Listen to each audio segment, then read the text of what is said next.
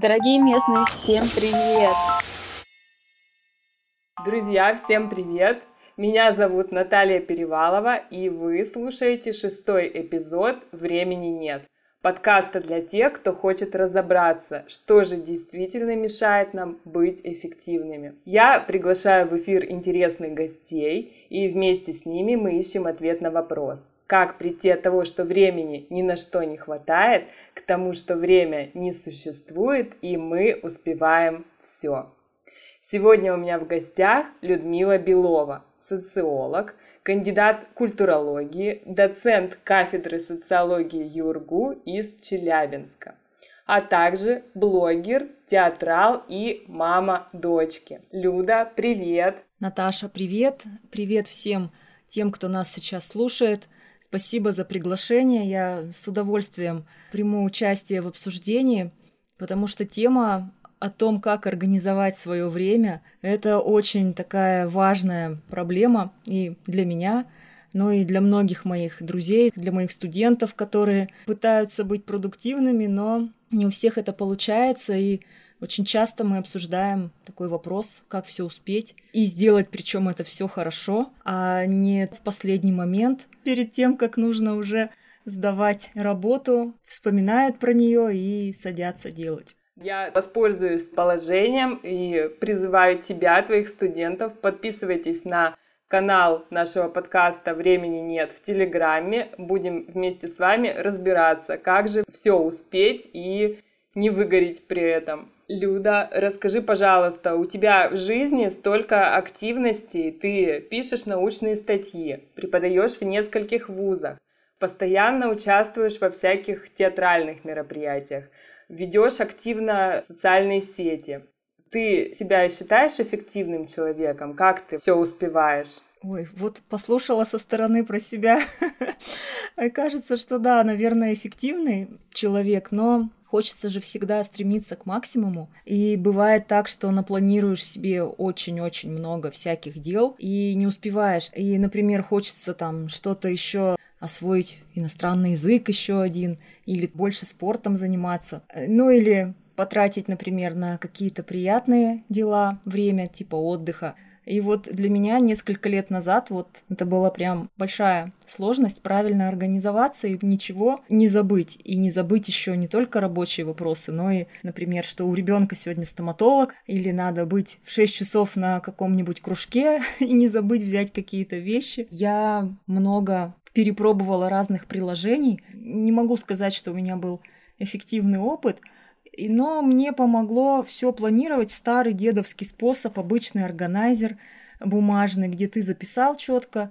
Но э, мне, конечно, в этом проще. У нас у преподавателей все-таки рабочий день под расписание подстроен. И вокруг него все это крутится. Вписал на неделю все свое расписание и дальше все дела. И вот если оно записано, ты точно это сделаешь. То есть ты думаешь, что в этой истории именно элементы тайм-менеджмента помогли организовать?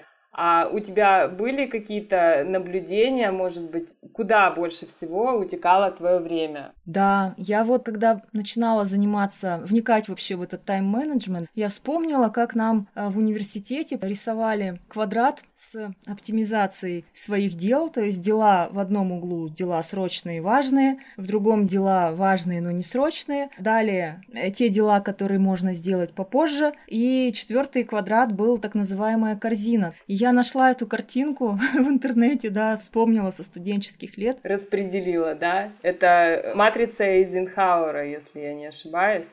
Каких дел у тебя получилось больше всего? Э, есть дела, которые ты там планируешь, да, заранее, там все расписание пары, все, они как бы есть, они всегда. Но бывает, выпадает что-то вот прям срочное. Сантехника вызвать, кран сломался. Понятно, что ты бросаешь подготовку над научной статьей работу и начинаешь делать текущие дела, потому что от них никуда не деться. Еще я заметила, что э, пытаясь быть эффективной, я не планировала отдых. И вот когда в воскресенье ты весь день сидишь и готовишься к понедельнику, какие-то домашние дела, я поняла, что вот очень мне тяжело и выгораю, как, как это говорится. Поняла, что в моем плане нету графы для отдыха, для своих приятных дел, погулять с ребенком просто в парке, или сходить в кино, или что-то еще, что ты не обязан делать, но ты хочешь что-то вот тебе что нравится. Я поняла, что это нужно тоже включать в свой план. Э, можешь ли ты сказать, что отдых это тоже важная часть жизни, чтобы успевать больше, и нужно включать свой отдых в систему эффективности? Да, а если ты э, в воскресенье не отдохнул, потом ты уже долго не можешь эффективно работать. Тем более в 20 лет там можешь не спать ночами и что-то делать, то, например, в 30 я уже так не могу, мне нужно спать нормально и полноценно. Как ты думаешь, отдых, он тоже ведь отдыху рознь? Как ты отдыхаешь? Вот что для тебя является полноценным отдыхом, который тебя восстанавливает? Например, зависание в соцсетях или смотреть YouTube. Можно ли это назвать отдыхом? Каждый же свой формат находит, но когда я зависаю, например, в соцсетях, да, я грешна этим, признаюсь, что это это плохая привычка, зависима от хронофагов, от пожирателей времени полезного. Э, могу вечером вместо того, чтобы почитать книгу, зависла в соцсетях, хотела на 10 минут, получилось на час. Но, например, если что-то по работе сажусь делать, я телефон выключаю, Wi-Fi на телефоне и прячу его вообще куда-нибудь в ящик, чтобы он не мешал. То есть я себя как бы обманываю. Но я увидела, кстати, есть такие приложения, там специально ограничители на соцсети, там дерево дерево выращивать. Чем дольше ты не сидишь в соцсетях, тем больше дерева выросло. Но могу сказать, мне не очень помогло, потому что бывает, что по работе нужно написать у нас группы кафедры ВКонтакте, например, срочно нужно написать пост, а у меня ограничитель по времени. Все. Прям хоть бросай работу. У меня с ним не задалось.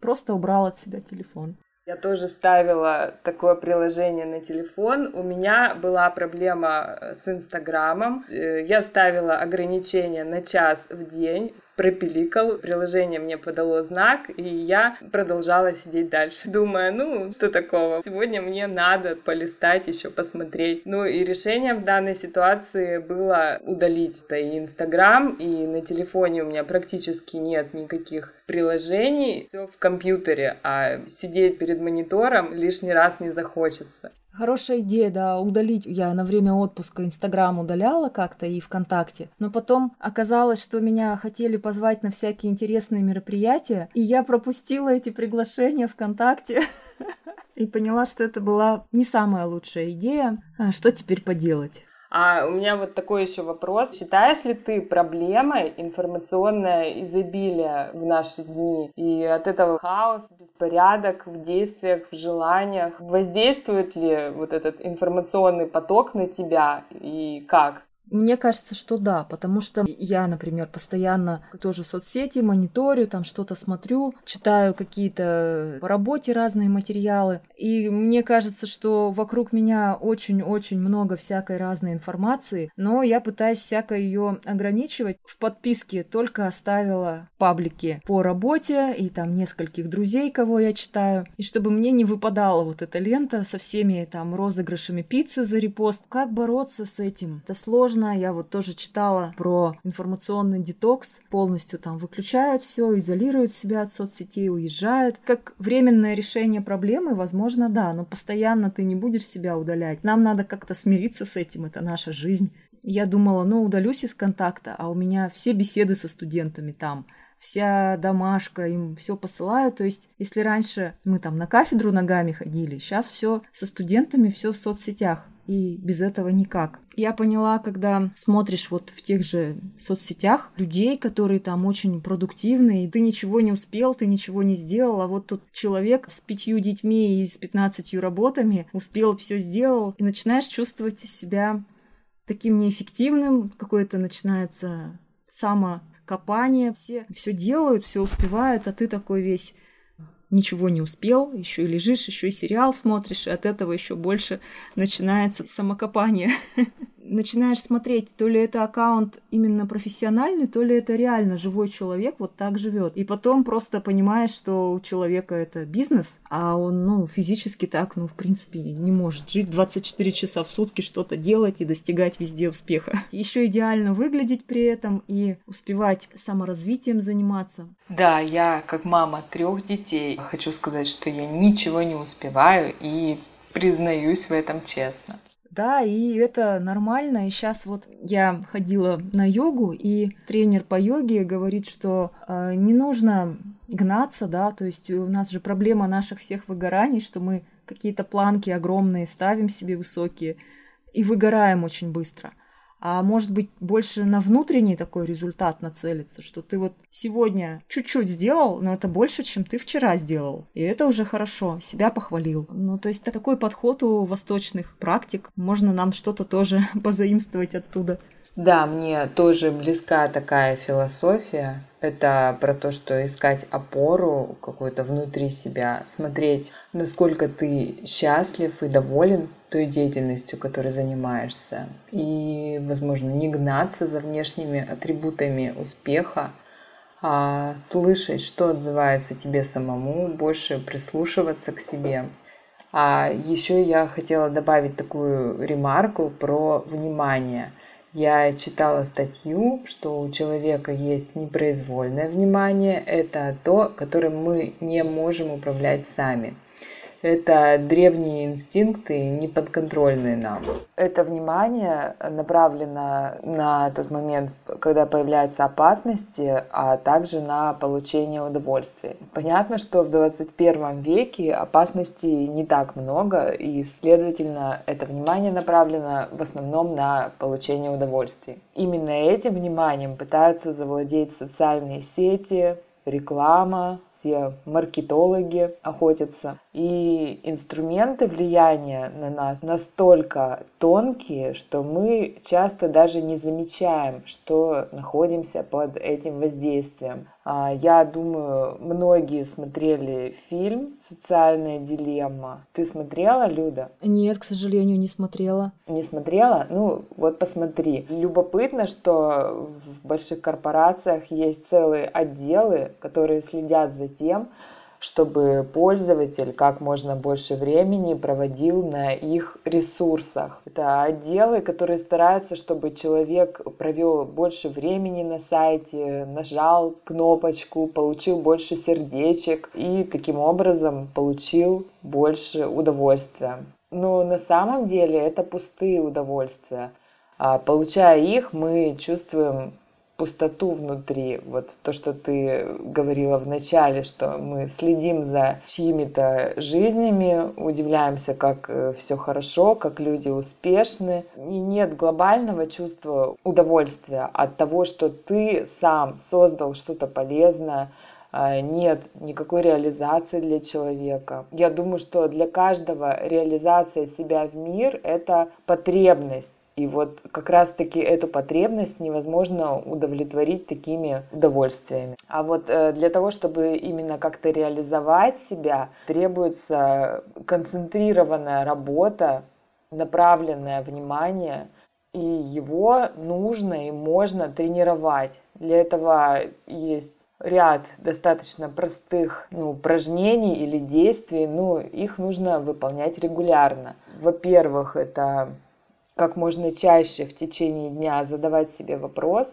чем я сейчас занимаюсь в данный момент времени, для чего, ведет ли это к реализации моей цели, моей идеи, осознавать себя в моменте. Во-вторых, есть такое понятие, как сенсорная очевидность. Это активация органов чувств человека. Это когда также в моменте, чем бы ты ни занимался, ты воспринимаешь э, действительность через свои органы чувств. Моешь посуду, чувствуешь температуру воды на руках, чувствуешь, какая а, поверхность у тарелки, как она ощущается. Ну, это, конечно, такой пример. А, либо идешь гулять в парк, смотришь на листок на дереве, видишь у него каждую прожилку, ощущаешь его запах, пытаешься осознать максимальным количеством э, органов чувств. Ну и в-третьих, это упражнение, попытка удерживать свое внимание на чем-то волевым усилием. Ну вот, например, в йоге на дыхании концентрируемся. Вот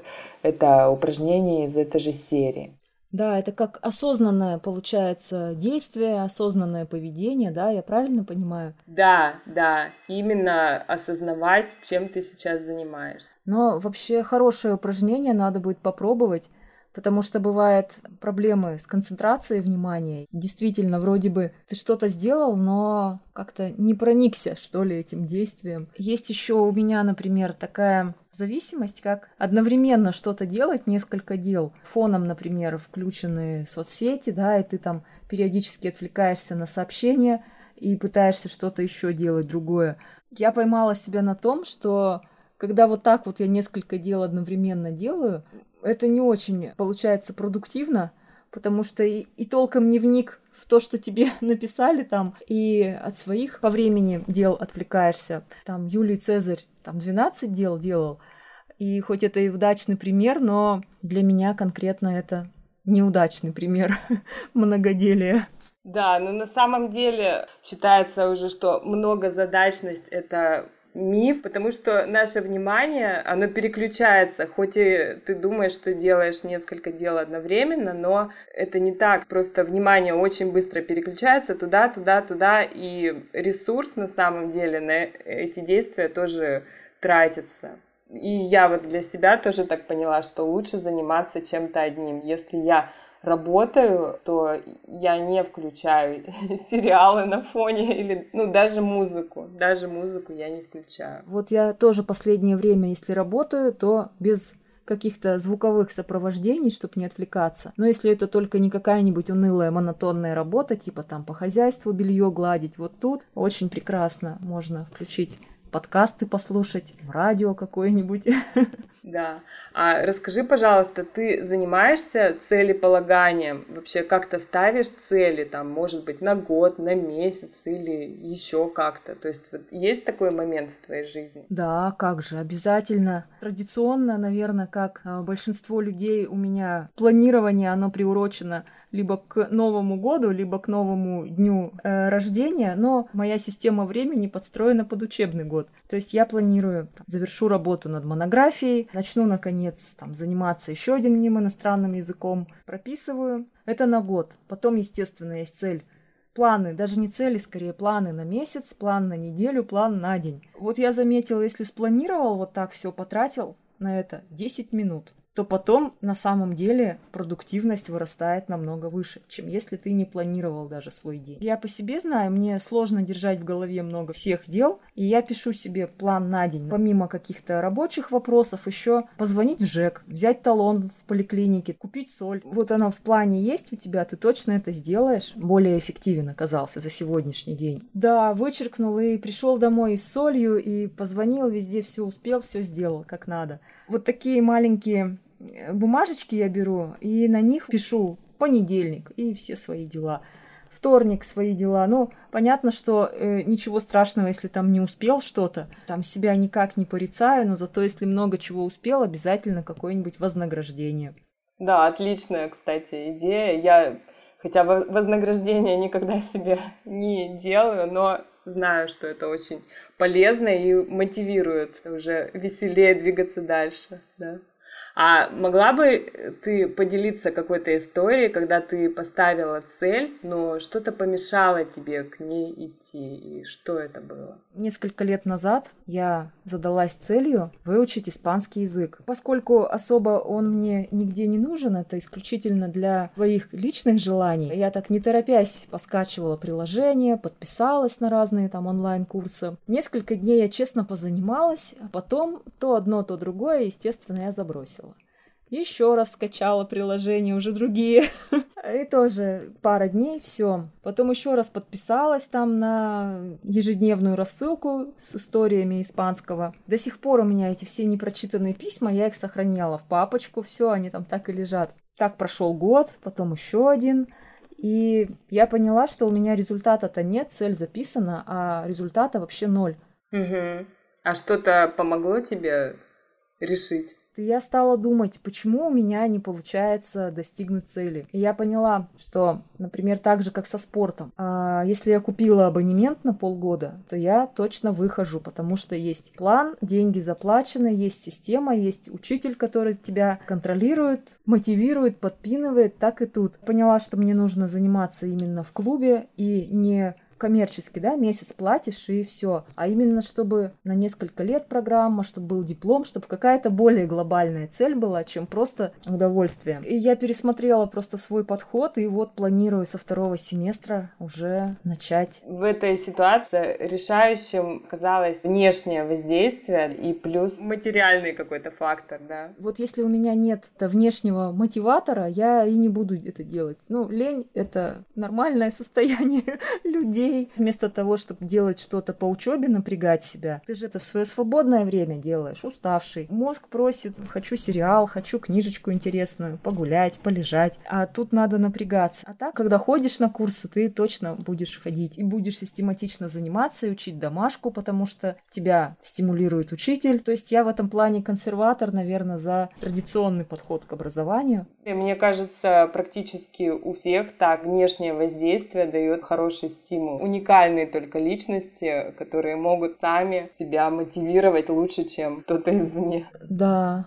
и еще э, то, что в моем случае не сработало, это истории про 15 минут в день. То есть 15 минут ты позанимался в день, допустим, иностранным языком, и за год ты выучил сколько-то слов, сотен, сколько-то в грамматике. И у меня не получается так по 15 минут. Я лучше буду раз в неделю, но 3 часа заниматься эффективнее для тебя именно выделить какой-то большой слот времени и прямо концентрированно проработать, да?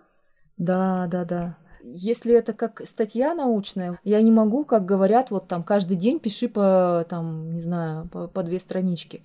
Нет, конечно, так не получается. Вот уж сел, например, летом всю неделю ты сидишь, просто не встаешь, и ты что-то там написал. А, и тогда, тогда в моем случае есть результат. Каждый день по чуть-чуть, ну, у кого-то, может, и работает, но у меня пока не было личного примера такой эффективности. Когда ты пишешь научную статью, то тебе нужно въехать в тему каждый раз. Там это может быть полчаса занимать, когда ты только входишь в это состояние потока и начинаешь.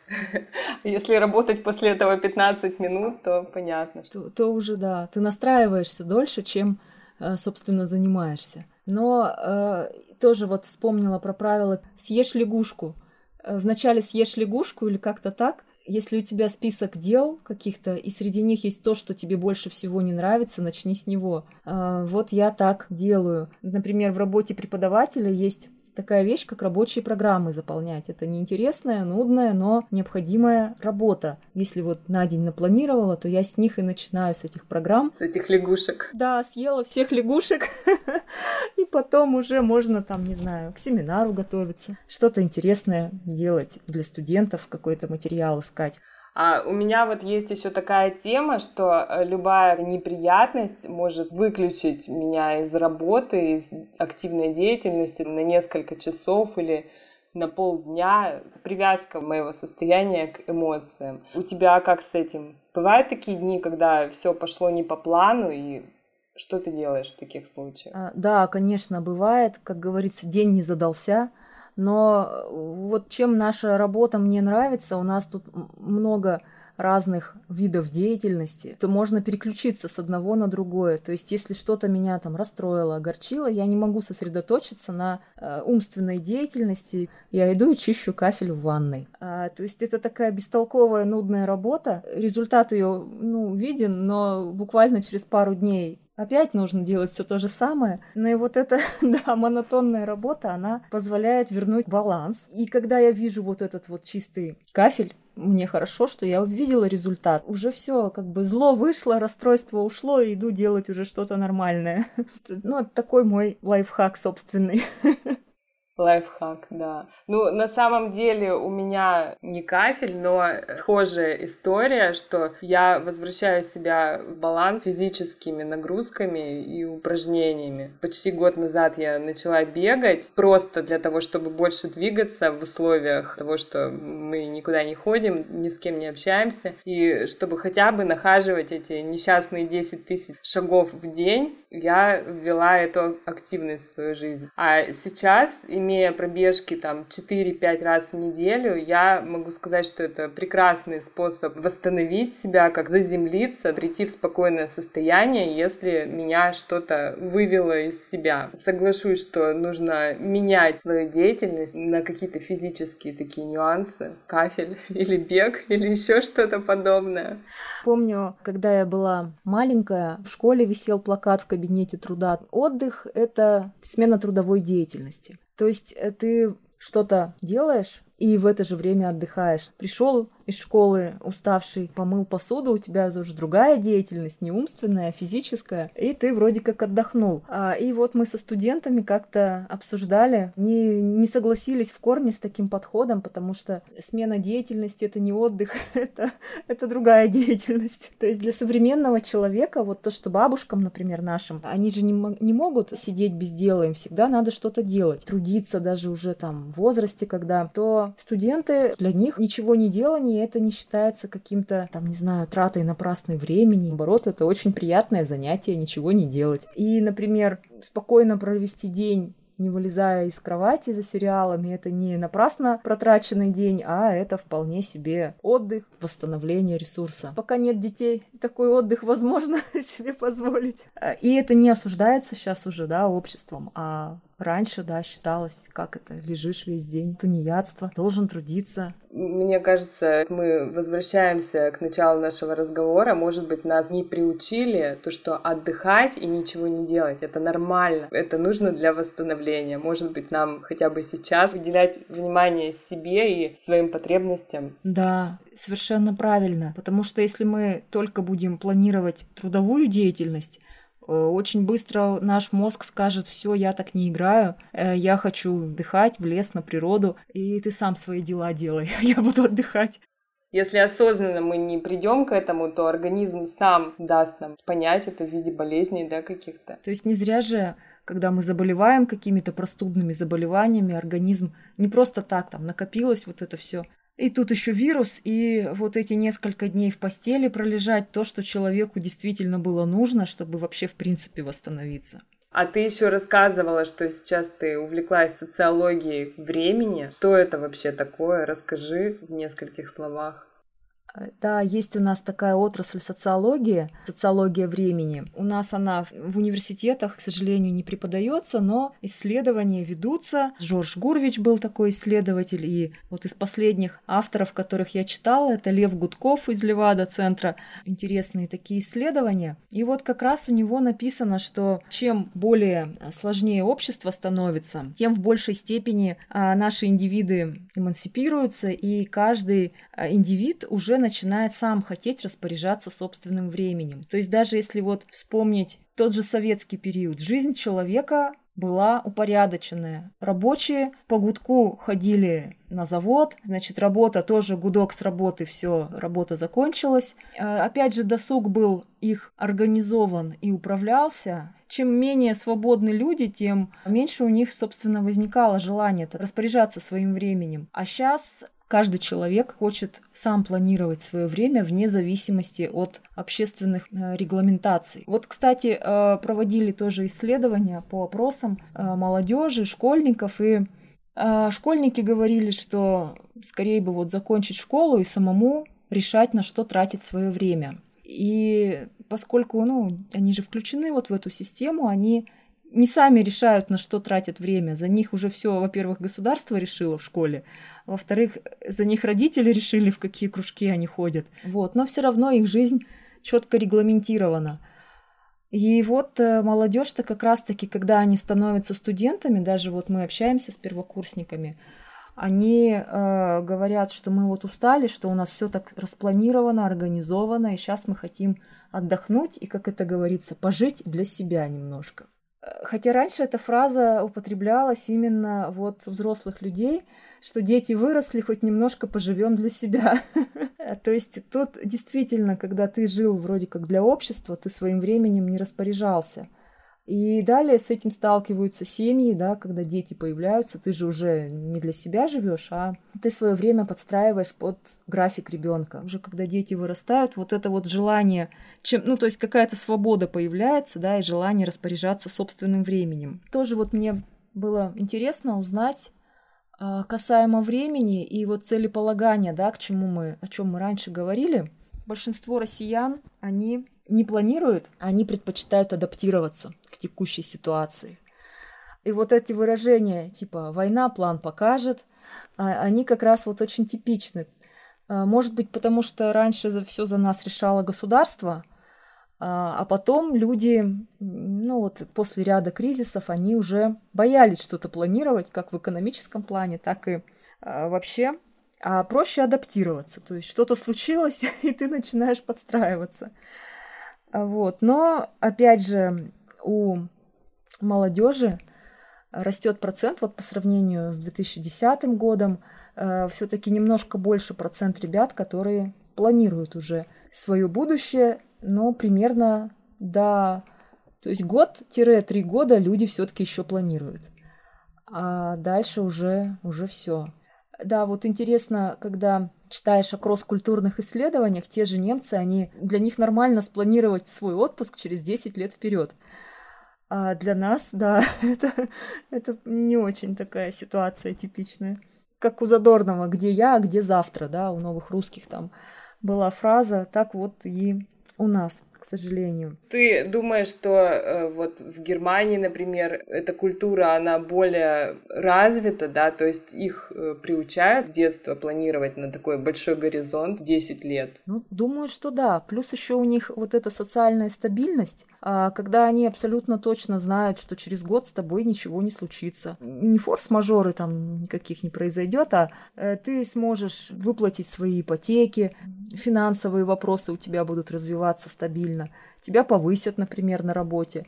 То есть как-то э, уже может быть проще, что когда стабильнее общество, ты можешь планировать с уверенностью. Многие люди из моего окружения говорят, что не планируют именно по этой причине.